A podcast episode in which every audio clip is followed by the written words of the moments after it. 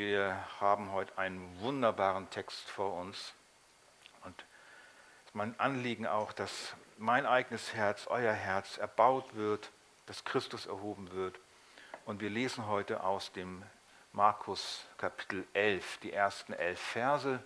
Schlagt auf Markus 11, 1 bis 11 und zum Lesen stehen wir auf.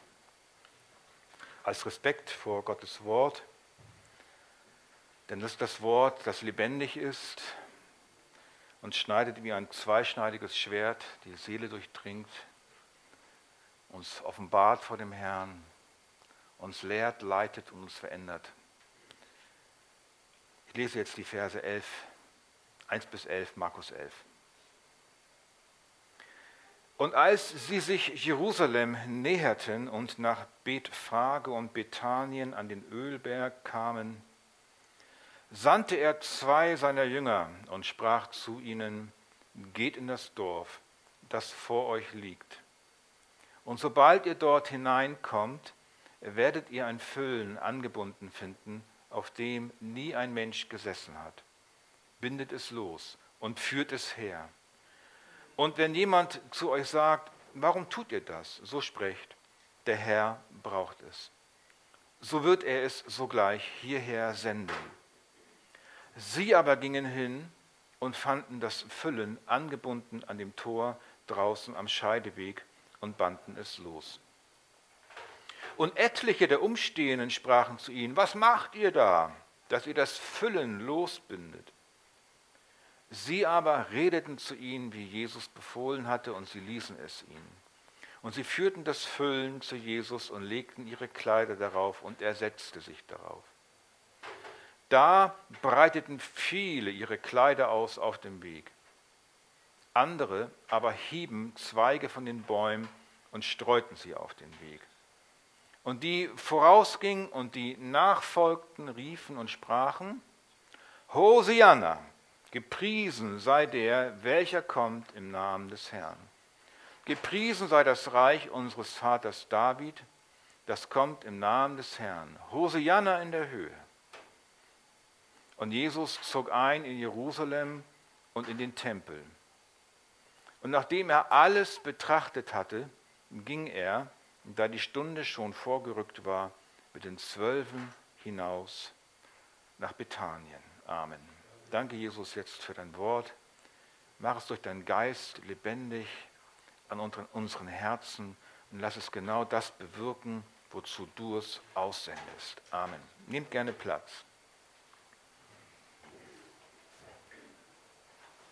Ähm, wo ist meine Brille schon wieder? ah, danke. Sehr gut.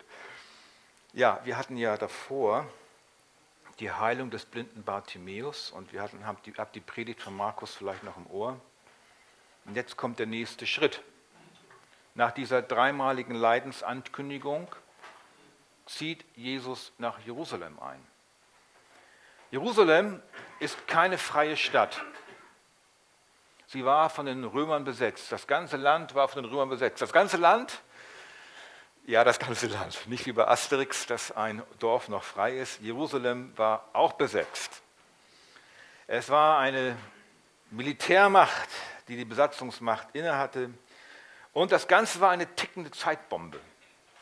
Das Passafest stand bevor. Die Pilger strömen in Massen hinein nach Jerusalem. Man, hat, ähm, aus, man weiß aus Berichten, dass zum Passafest 200.000 Lämmer geschlachtet wurden in Jerusalem. Und pro Lamm kannst du sagen, es werden zehn Leute verköstigt. Man rechnet mit zwei Millionen Menschen, die damals da waren. Also eine Menge von alle Hamburger Bewohner in Jerusalem und Umgebung.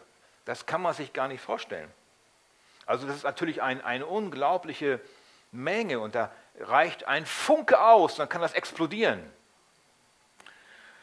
Und deswegen waren die Römer und alle in Alarmbereitschaft. Jeder kleinste Aufstand muss erstickt werden. Und die Mehrheit fügt sich auch der römischen Besatzungsmacht. Sie will keinen Ärger mit den Römern, schon gar nicht der jüdische Hohe Rat. Der hatte ja durch die Römer eine besondere Freiheit bekommen. Der jüdische Hohe Rat hatte eine eigene Gerichtsbarkeit, den Sanhedrin. Und das soll natürlich, diese Macht soll erhalten bleiben. Und bei, die Emotionen gehen bei diesem Fest ging immer sehr, sehr hoch. Das ähm, war ein altes Fest, das immer wieder gefeiert wurde. Jesaja 2, Vers 2, da heißt es schon, ja, es wird geschehen am Ende der Tage, da wird der Berg des Hauses des Herrn fest gegründet stehen an der Spitze der Berge und er wird erhaben sein über alle Höhen und alle Heiden werden zu ihm strömen und viele Völker werden hingehen und sagen, kommt, lasst uns hinaufziehen zum Berg des Herrn, zum Haus des ja Gottes Jakobs, damit er uns belehre über seine Wege und wir auf seinen Pfaden wandeln. Das war die Stimmung, die herrschte. Und dann kommt Jesus. Und wir wissen aus den Parallelevangelien, er hatte zuvor Lazarus von den Toten erweckt. Das war noch voll präsent in allen Köpfen. Und es entsteht eine Massenbewegung. Die Menge wollte ihn noch einmal zum König machen. Das ist so, wie wir es schon kennen bei der Speisung der 5000, Johannes 6, Vers 15. Da nun Jesus erkannte, dass sie kommen würden, um ihn mit Gewalt zum König zu machen. Kennen wir. Sie wollten ihn zum König machen. Warum? Kommen wir zu. Jesus predigt also und er heilt. Er hat Lazarus einen Toten auferweckt. Alle strömen ihm zu. Er ist unter engster Überwachung. Überall sitzen die Spione des Sanhedrin. Das ist Markus 3, Vers 6 schon zu lesen. Da gingen die Pharisäer hinaus und hielten sogleich mit den Herodianern Rat gegen ihn, wie sie ihn umbringen könnten. Sie haben nur darauf gelauert. Er ist ihnen persönlich und politisch ein Dorn im Auge. Persönlich stellt er ihre Heuchelei bloß. Politisch ist ihre Macht in Frage gestellt. Wenn eine Revolution ausbricht, wenn die Römer jetzt, dann, dann fällt alles auf sie zurück, dann ist ihre Macht auch weg und ihre Machtposition fort. Also eine spannungsgeladene Situation, an der wir hier stehen, ein Pulverfass. Und jetzt kommt dieser Jesus und zieht nach Jerusalem. Das ist keine entspannte Wanderung im Freundeskreis mit einem Snack im Rucksack. Das ist eine ganz spannende Sache. Zwei Millionen Besucher. Und dann lesen wir in Vers 9 hier, und die vorausgingen und die ihm nachfolgten. Riefen und sprachen. Eine Menge folgt ihm nach. Das sind die, die begeistert sind von dem, was er getan hat. Und dann hat es sich herumgesprochen, was er getan hat. Aus Jerusalem kommen die Menschen entgegen. Er ist quasi eingekeilt zwischen zwei Bewegungen. Und die Führungselite hatte Angst bekommen. Heute wäre ein geeigneter Tag für einen Umsturz. Ein Wort von Jesus. Und sie machen ihn zum König und eine Revolution bricht los. Und das würde natürlich ein, durch die römische Besatzungsmacht ein Blutvergießen geben, ein Massaker geben. Und deswegen ist die römische Elite daran interessiert, erstmal unfallfrei durch das Passafest zu kommen. Wir wollen die Menge nicht aufwiegeln. Was macht Jesus nun? Was macht Jesus in dieser Situation? Was macht er? Und da haben wir es gelesen.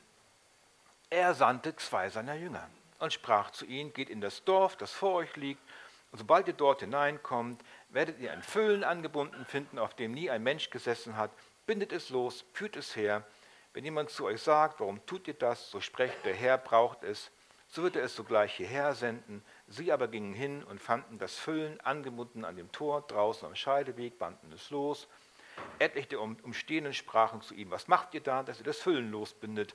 Sie aber redeten zu ihnen, wie Jesus befohlen hatte, und sie ließen es ihnen. Und sie führten das Füllen zu Jesus und legten ihre Kleider drauf, und er setzte sich da drauf. Da breiteten viele ihre Kleider aus auf dem Weg, andere aber hieben Zweige von den Bäumen und streuten sie auf den Weg. Drei Punkte.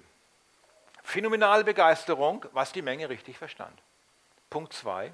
Totale Abkühlung, was die Menge falsch verstand. Punkt 3. Was wir unbedingt verstehen müssen. Punkt 1. Phänomenale Begeisterung, was die Menge richtig verstand. Aber zuerst, was soll bloß dieser Esel?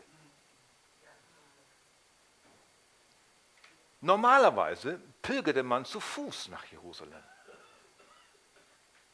Das muss doch irgendwie wichtig sein. Immerhin werden sechs ganze Verse aufgewandt, um diesen Vorfall zu beschreiben. Das ist also ganz, ganz wichtig. Zwei Jünger müssen losgehen nach Bethphage, das ist vor dem Osttor von Jerusalem. Und äh, die aufmerksamen Nachbarn sind auch nicht weit entfernt. Was macht ihr da? Was sagt Jesus? Was sagt er dazu? Der Herr bedarf sein. Oder wie heißt es hier?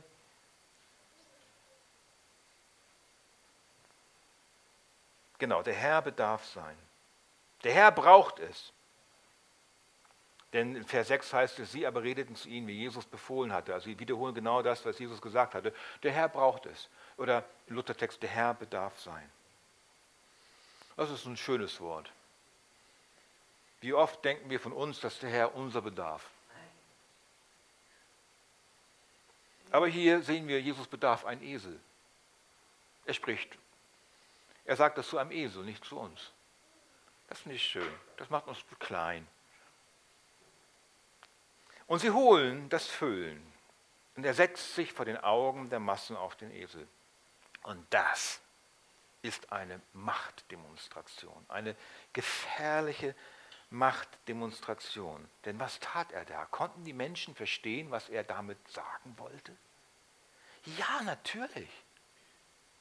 Sacharja 9, Vers 9, das singen wir zu Weihnachten. Frohlocke sehr, du Tochter Zion, jauchze, du Tochter Jerusalem. Siehe, dein König kommt zu dir, ein Gerechter und ein Retter ist er, demütig und reitend auf einem Esel und zwar auf einem Füllen, einem Jungen der Eselin. So steht es in Sacharja 9, Vers 9. Deutlicher geht es nicht. Und die Menge wusste das. Das ist ja die Messias-Ankündigung. Wenn der König kommt, wird er so kommen. Und jetzt geschieht das. Der König Israels, Jesus, sichtbar, benutzt dieses Bild und reitet in seine Regierungsstadt ein. Aber ohne Pomp ohne militärische Ehren, ohne Blaskapelle. Warum dieses Bild? Denn noch ist der König arm. Er kommt als Mensch. Noch hat er nichts. Noch ist er arm. Aber er kommt in seine heilige Stadt und alle halten den Atem an. In 1. Mose 49, 10 lesen wir folgendes. Es wird das Zepter nicht von Juda weichen, noch der Herrscherstab von seinen Füßen, bis, der, bis dass der Held komme oder der Shiloh, das ist der Held, der Messias. Und ihm werden die Völker gehorsam sein. Er wird sein Füllen an den Weinstock binden und das Junge seine Eselin an die Edelrebe. Das heißt, der Messias kommt sichtbar, er nutzt das Bild mit dem Esel und er bringt ein großartiges Reich. So großartig, dass sogar der Esel die Früchte des Weinstocks genießen kann. Das zeigt die Größe, den Reichtum, die Macht seines Reiches. Und der Held ist der Messias. Das heißt, Jesus gibt sich hier öffentlich zu erkennen, wer er ist. Na endlich. Mann, endlich geht's los. Endlich gibt er sich zu erkennen als der verheißene Messias, der den Kopf der Schlange zertritt, der heilt, was zerbrochen ist. Und noch niemand ist auf diesem Füllen geritten, Vers 2. Es ist vorgesehen für diesen einen heiligen Dienst. Das erinnert uns an David, als er todkrank war. Salomo musste auf dem schnellsten Weg zum König ernannt werden. Dann heißt es in 1. Könige 1, Vers 38, ähm, da gingen der Priester Zadok und der Prophet Nathan und Benaja, der Sohn Jojadas, und die Kreter und Pleter hinab und setzten Salomo auf das Maultier des Königs David. Kein Esel, Maultier, aber das gleiche Bild. Auf das Maultier des Königs David und führten ihn zur, zur Gihonquelle. Und der Priester Zadok nahm das Ölhorn aus dem Zelt salbte Salomo und sie stießen in das Schofarhorn und das ganze Volk rief, es lebe der König Salomo. Und das ganze Volk, aha, zog hinter ihm her. Und das Volk blies auf Flöten und war sehr fröhlich, sodass die Erde von ihrem Geschrei erzitterte. Und hier kommt auf einem Esel der wahre Davids Nachfolger. Hier kommt der wahre Salomo, der wahre David, der bessere, der Messias, die Erfüllung. Und wie reagiert das Volk auf dieses Bild? Sie haben es verstanden. Sie haben das Bild verstanden. Sie kannten ihre Schriften. Sie wussten, was, was jetzt passiert. Sie reagieren mit einer Begeisterung, überschäumend. Da breiteten viele ihre Kleider aus auf dem Weg. Ich würde meine Jacke müsste ich ausziehen, dahinlegen. Andere aber hieben Zweige von den Bäumen und streuten sie auf den Weg. Das heißt, sie reagieren ganz spontan mit einer Symbolhandlung, mit einer Huldigung, mit einer spontanen Huldigung des Königs. Wie bei Elisa, der Jehu zum König salbte, in 2. Könige 9, Vers 13. Da eilten sie, heißt es dort, und nahmen jeder sein Gewand und legten sie unter ihn auf die bloßen Stufen, und sie stießen in das Schoferhorn und riefen, Jehu ist König geworden. Genau das machen sie hier auch. Sie legen ihre Kleider auf den Boden, damit Jesus mit dem Esel da drüber laufen kann. Würdest du das mit deinen Klamotten machen, wenn der Bundeskanzler kommt? Nein. Was, aber, aber was heißt das? Was bedeutet diese Symbolhandlung? Was meint ihr? Es heißt Unterwerfung. Ich unterwerfe mich der Macht des Königs. Du darfst auf mir herumlaufen. Du bist der König. Ich unterwerfe mich deiner Macht. Ich bin unten, du bist oben. Wir unterwerfen uns deiner Autorität. Wir akzeptieren deine Königswürde. Du darfst über uns verfügen. Autsch.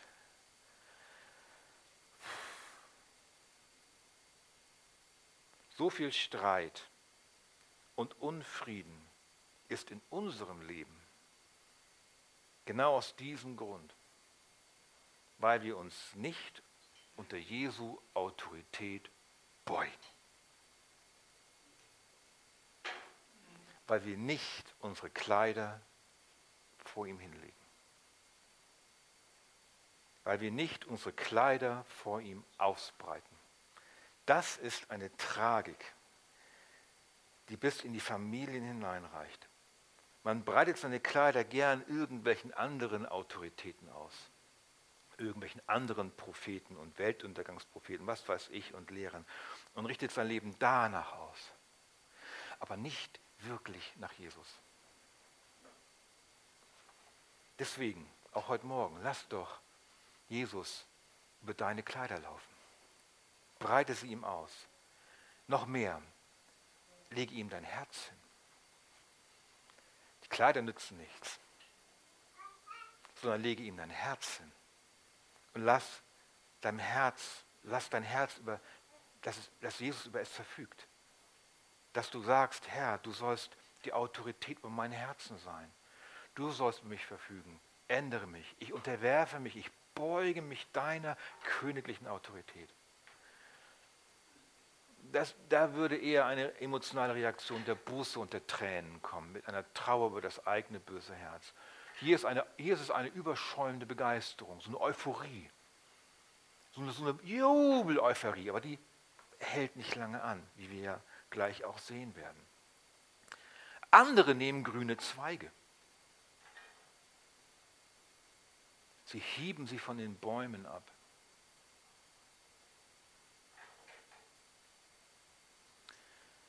Das heißt, hier kommt eine Erinnerung an das Laubhüttenfest wo das Volk durch die Wüste wanderte und nichts hatte und völlig abhängig war von der Versorgung Gottes. Das heißt, mit den Zweigen auf dem, Boden wird, bekennen sie, der König wird uns auch versorgen. Ich muss mir keine Sorgen machen. Der König kommt, er wird uns versorgen und die Menge wird immer größer. Und jetzt, ihr merkt es, es brodelt, die Stimmung eskaliert. Er reitet, die Menge hinter ihm, die Menge vor ihm, die Kleider werden ausgebreitet, die Zweige werden hingeworfen. Was kommt jetzt als nächstes?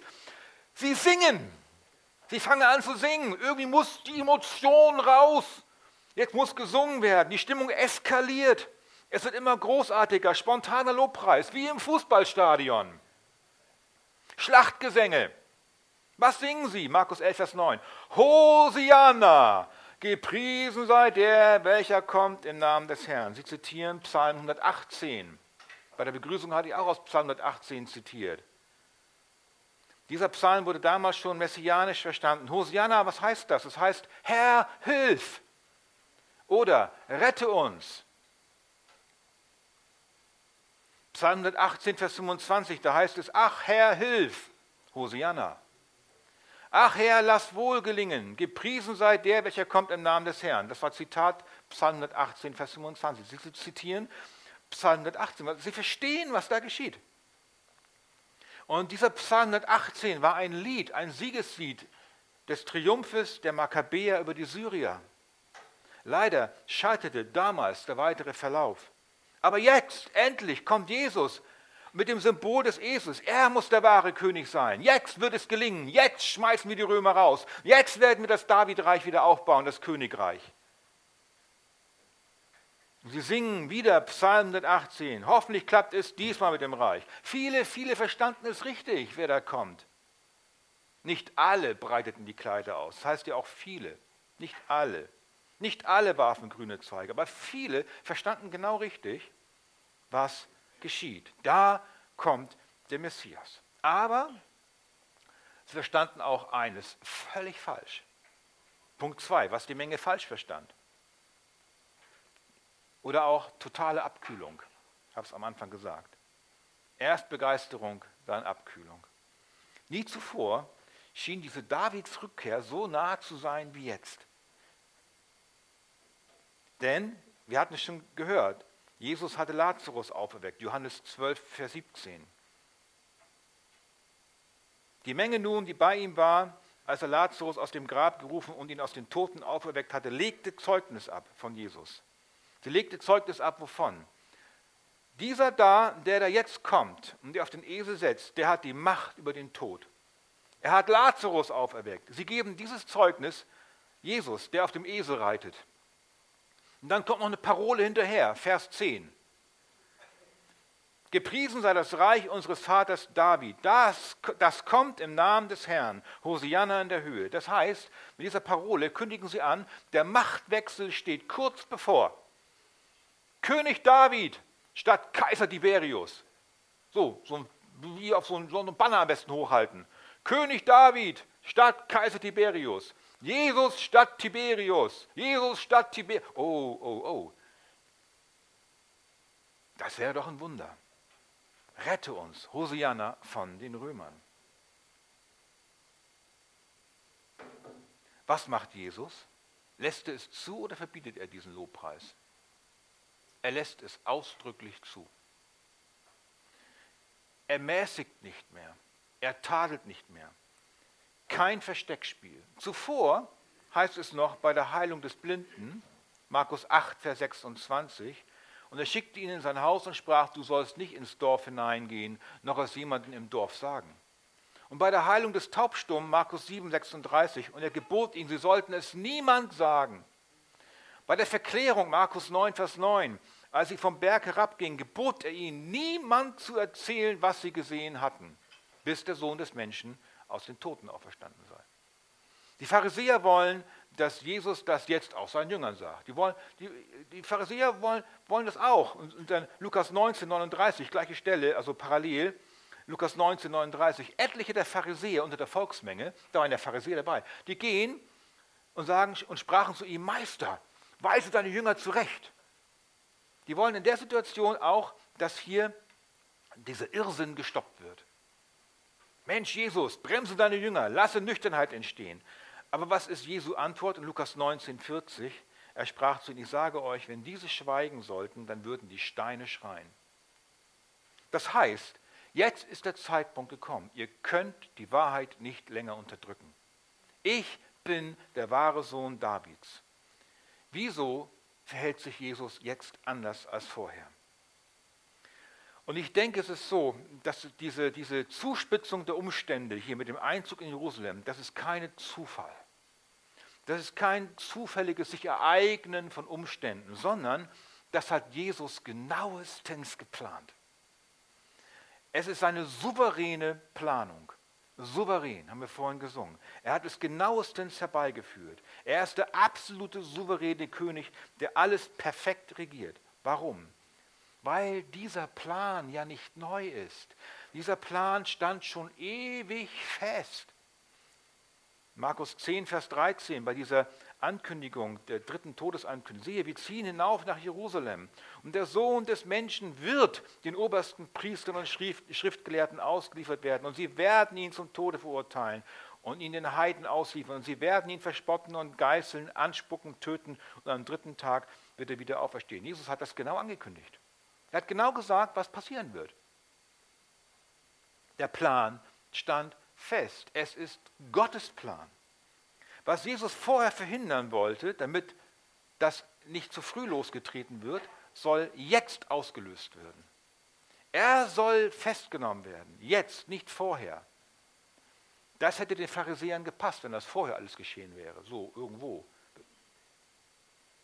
Aber das Kreuz, ihr Lieben, das Kreuz musste öffentlich sein.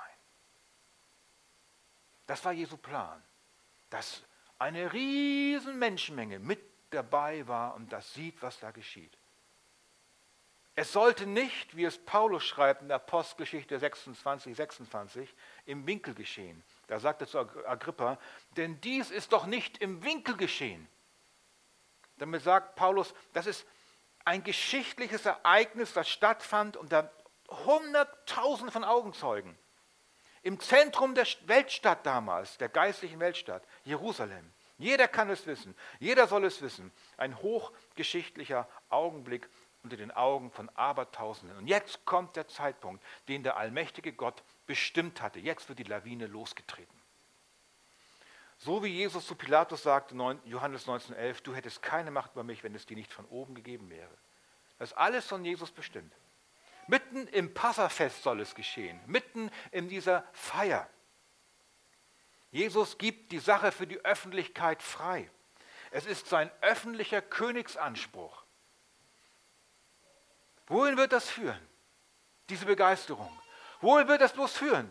Wie wird dieser Tag bloß enden? In einer Katastrophe, in einer Revolution, in einem Aufstand? Und dann lesen wir, und jetzt merken wir, nachdem ich das so gehypt habe, Markus 11, Vers 11. Das ist der totale Cool Downer. Sagt man, Cool Downer? Jesus zog ein in Jerusalem und in den Tempel. Jesus zog ein in Jerusalem und in den Tempel. Und nachdem er alles betrachtet hatte, ging er, da die Stunde schon vorgerückt war, mit den Zwölfen, mit den Zwölfen hinaus nach Bethanien. Merkt ihr was? es ist ganz still geworden. Die Massen, wo sind die denn? Die sind weg. Jesus betrachtet den Tempel. Tja, in 70 Jahren steht hier kein Stein mehr. Und geht hinaus mit seinen Zwölfen. Die Menge ist weg. Nach Bethanien. Das ist absolut staunenswert. Völlige Stille. Man merkt, man hört das richtig. Erst dieses Geschrei, auf einmal ist es ganz still geworden. Die Massen scheinen sich zu verlaufen, verlaufen zu haben. Jesus geht in, den Tempel, er geht in den Tempel, er hält keine Predigt. Er ist still. Er betrachtet nur alles. Er betrachtet das, was bald zerstört werden wird. Man könnte sagen, er schaut sich den Tempel ein letztes Mal an. Ja, es sind noch vielleicht vier, fünf Tage vor ihm bis zur Kreuzigung. Aber es wird hier als letztes so erwähnt. Er schaut sich den Tempel ein letztes Mal an, dann wird es ihn bald nicht mehr geben. Dafür wird der neue Tempel aufgebaut, die Gemeinde. Reißt diesen Tempel ab und ich werde ihn in drei Tagen wieder aufbauen, seinen eigenen Leib als Tempel. Der wird wieder auferstehen und dann die Gemeinde. Und ab jetzt gibt Jesus auch keine öffentliche Predigt mehr. Was ist da bloß an diesen Abendstunden passiert? Die Menge, die erst so viel richtig verstanden hatte, muss irgendetwas völlig falsch verstanden haben. Sie wollten Jesus zu ihren Bedingungen. Sie wollten ihn als Brötchenkönig. als Römerrauswerfer, als Problemlöser, der für sie ihre Ziele erfüllt, den sie vor ihren Karren spannen können. Und das ist heute genauso. Wir wollen Jesus als den, der alle unsere Wünsche erfüllt. Jesus, der mal schnell ein Notgebet erhört und heilt, damit es mir wieder gut geht. Selbst wenn man sich ein Leben lang nicht um Jesus gekümmert hat. Ich sage nichts gegen Notgebete, die sind wunderbar und ich denke, dass auch viele dadurch schon zu Jesus gekommen sind. Aber wenn Jesus nicht tut, was man will, dann geht man gleich wieder weg. So sind auch die Massen in Jerusalem. Erst singen sie Hosianna. Und was singen sie fünf Tage später? Kreuzige ihn. Hinweg mit ihm, mit diesem. Der kann sich nicht mal selbst retten. Ja, wenn er herabsteigen würde. Wenn der Mensch von Jesus nicht das bekommt, was er will, wenn wir nicht kriegen, was wir wollen, dann brauchen wir ihn nicht. Dann ist er der Falsche. Wieso hat Jesus die Situation nicht für sich genutzt? Ich meine, das war doch die Gelegenheit. Das war doch die Gelegenheit. Er, er, die hat er sogar selbst herbeigeführt, die Situation. Er hätte es doch gekonnt, oder nicht? Er hätte eine Legion von Engeln herbeigerufen, am Kreuz noch. Deswegen der letzte Punkt, was wir unbedingt verstehen müssen. Drittens, was wir unbedingt verstehen müssen. Erstens hatten wir gesehen, was die Menge richtig verstanden hatte. Nämlich, da kommt der Messias. Zweitens hatten wir gesehen, was sie falsch verstanden hatten. Er ist nicht der Problemlöser. Er ist nicht der, der Davidskönig im Sinne eines politischen Königs. Jetzt wollen wir sehen, was wir unbedingt verstehen müssen. Jesus hätte das endzeitliche Davidsreich sofort ohne Kreuz herbeiführen können. Die Macht dazu hatte er. Wer stärker ist als der Tod, dem sind keine Grenzen gesetzt. Und am Ende, wenn Jesus wiederkommt, würde er auch genau das tun. Dann werden sich alle Knie vor ihm beugen müssen. Warum nicht an diesem sogenannten Palmsonntag? Wieso kommt er nicht auf einem Schlachtross? Wieso die Krippe? da sehen wir auch, dieser Esel ist auch ein Bild für Demut, für Dienstbereitschaft. Er, Jesus geht den unteren Weg. Er geht den unteren Weg, den verachtetsten Weg. Der König muss selbst vorher, bevor er sein Reich aufrichten kann, etwas erledigen, was er nicht hätte erledigen können, wenn er sofort die Macht ergriffen hätte. Das lesen wir kurz davor, Markus 10, Vers 45. Denn auch der Sohn des Menschen ist nicht gekommen, um sich dienen zu lassen, sondern um zu dienen und sein Leben zu geben als Lösegeld für viele. Das ist der Punkt. Jesus hat freiwillig und völlig souverän diesen Weg ans Kreuz ausgelöst, zu deinem und meinem Wohl zu deinem und meinem Heil.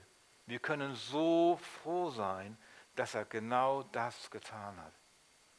Dass er diesen Weg für uns gegangen ist. Er wird sterben, um das wahre Passalam zu werden. Um als König für uns zu sterben, um die Strafe auf sich zu nehmen, die wir verdient haben, weil wir Feinde Gottes waren, weil wir unsere Kleider nicht auf den Weg gelegt haben, uns nicht gebeugt haben. Die gerechte Strafe hätte uns dafür auf ewig in die Hölle geworfen. Und diese Strafe nahm er aus Liebe auf sich. Darum muss diese eine Woche jetzt noch kommen, vor Karfreitag. Darum kommt er auf dem Esel, weil er das für uns tun muss. Warum muss er das für uns tun? Wieso muss er das tun? Er muss es gar nicht tun. Aber es ist seine Gnade seine Liebe. Und er tut es, weil es um die Ehre Gottes geht. Es geht um die Ehre Gottes, der am Anfang der ganzen Geschichte, ganz am Anfang, ganz weit vorne, was sagt die Schlange? Sollte Gott gesagt haben, oh Gott ist doch ein Lügner, Gott will euch gar nicht das geben, was ihr braucht. Er weiß, wenn ihr davon esst, werdet ihr sein wie Gott und das will er nicht. Und so steht diese Anklage im Raum. Gott ist nicht gut. Gott liebt euch gar nicht. Gott liebt dich nicht. Aber Gott beweist seine Liebe zu uns. Wie? Römer 5, Vers 8. Gott aber beweist seine Liebe zu uns und damit, dass er kein Lügner ist. Dadurch, dass Christus für uns gestorben ist, als wir noch Sünder waren. Das ist der Punkt. Er liebt uns, als wir noch Sünder waren. Habt ihr das gemerkt? Er liebt uns, als wir noch Sünder waren, als wir noch gegen ihn waren. Die Strafe liegt auf ihm, damit wir Frieden hätten. Darum stirbt er zusammen mit den 200.000 Passalämmern, um das wahre Lamm zu sein. Johannes 1, Vers 29, der Johannes der Täufer. Siehe das Lamm Gottes, das die Sünde der Welt hinwegnimmt. Es ist unser Problem, dass wir alles vom König erwarten, nur nicht das Wichtigste. Wir wollen Lebenshilfe, wir wollen Problemlösung, Lebenserleichterung, Sicherheit, Heilung, einen tollen Freund, eine tolle Freundin, einen tollen Mann, einen tollen Ehemann, der alle unsere Bedürfnisse erfüllt, Jobs, Befreiung von Süchten. Alles ist legitim, ist alles okay. Und jeder, der mit Jesus lebt, wird auch das dankbar bezeugen können. Das kann ich, da könnt ihr auch meine Geschichte, die kennt ihr ja auch schon zum Teil, wie ein zerbrochenes Leben von Jesus wieder neu gemacht wird. Wie eine Ehe wieder neu werden kann. Wie kaputtes heil wird. Aber das ist alles schön, aber das Wichtigste, was er für uns, was er uns geben will, ist sein Leben, dass er für uns stirbt, dass er die Strafe auf sich nimmt, die ich verdient hätte, die mich auf ewig verdammt hätte. Hosianna, Hosianna, rette uns, rette uns. Das hat er getan, wortwörtlich. Das hat Jesus erfüllt, er hat genau das gemacht. Unser Hauptproblem sind nicht ungerechte Gesetze. Unser Hauptproblem ist nicht der Klimawandel oder die E-Mobilität oder Mobilfunkstrahlen oder schwierige Lebensumstände oder profitorientierte Pharmakonzerne oder Umweltverschmutzung, nicht unsere Kinder, doofe Schulsysteme, Ehepartner, Krankheit, Geldnot, Arbeitslosigkeit, Alkohol, vollkommen egal. Das ist nicht unser Hauptproblem. Nimm, was du willst. Wenn ich nur dies und das los wäre, dann wird alles gut und leicht in meinem Leben. Dann sage ich dir nein, dann ist überhaupt nichts gut. Was die Masse damals erkannte, wo ihr größtes Problem war, das ist die Finsternis und die Boshaftigkeit des eigenen Herzens. Die Gottesferne. Und für dieses Problem gibt es nur eine Lösung. Jesus musste hinein nach Jerusalem und sterben am Kreuz öffentlich, weil meine Sünde einen Preis verlangt. Und dieser Preis ist der ewige Tod. Der Sünde Sold ist der Tod. Und daher hat Jesus an diesem Tag auch geweint. Lukas 19, 41, als er näher kam und die Stadt sah, weinte er über sie und sprach, wenn doch auch du erkannt hättest, wenigstens noch an diesem deinem Tag, was zu deinem Frieden dient. Nun aber ist es vor deinen Augen verborgen. Deswegen auch heute, lass es nicht vor deinen Augen verborgen sein, was zu deinem Frieden dient. Es ist dir nicht verborgen. Jesus ist doch hier. Der König ist da. Wirf deine Kleider vor ihm auf den Boden. Wirf dein Herz vor ihm auf den Boden. Weißt du wirklich, was zu deinem Frieden dient? Weißt du wirklich, was du am dringendsten von Jesus brauchst? Du brauchst nicht noch tausend weitere Gespräche mit einem Seelsorger. Du brauchst einfach eine Beugung vor dem Herrn. Ich sage dir, was du brauchst. Du brauchst Vergebung deiner Schuld. Ob du schon an Jesus glaubst oder nicht, ist völlig egal. Und sogar den Jüngern war das damals nicht klar. Johannes 12, Vers 16. Dies verstanden aber die Jünger anfangs nicht. Doch als Jesus verherrlicht war, da erinnerten sie sich, dass dies von ihm geschrieben stand. Und dass sie ihm dies getan hätten. Das heißt, wir haben heute die Bibel. Wir können reingucken und da steht es geschrieben. Wir, wir verstanden es anfangs nicht, aber nun können wir es immer weiter verstehen. Verstehst du, was Jesus getan hat? Er ist dein Retter. Er vergibt dir deine Schuld. Es geht um dein Herz. Daher willst du nicht endlich deine Kleider, dein Herz vor ihm ausbreiten und rufen, Hosianna, rette mich. Mach mein Leben neu. Denn das ist gut. Willst du nicht dein Herz vor ihm hinlegen, damit durch seine Berührung, durch das Öl seiner Berührung dein Herz neu wird? Hast du das Evangelium der Buße und Gnade wirklich erfasst? Weißt du, dass du von neuem geboren bist und ewiges Leben hast? Dann komm, folge Jesus nach. Verhalte dich auch so. Tu die Dinge, die Jesus dir sagt durch, dein Wort, durch sein Wort. Und lass dich durch seine Gnade und Liebe und durch sein Wort immer mehr verändern in sein Bild. Und dazu ist uns das Evangelium gegeben, dass wir es lesen können. Das ist das Mittel, das wir jetzt haben. Und dieses Mittel ist allgenugsam. Es genügt in jeder Situation. Wir brauchen nichts anderes. Amen.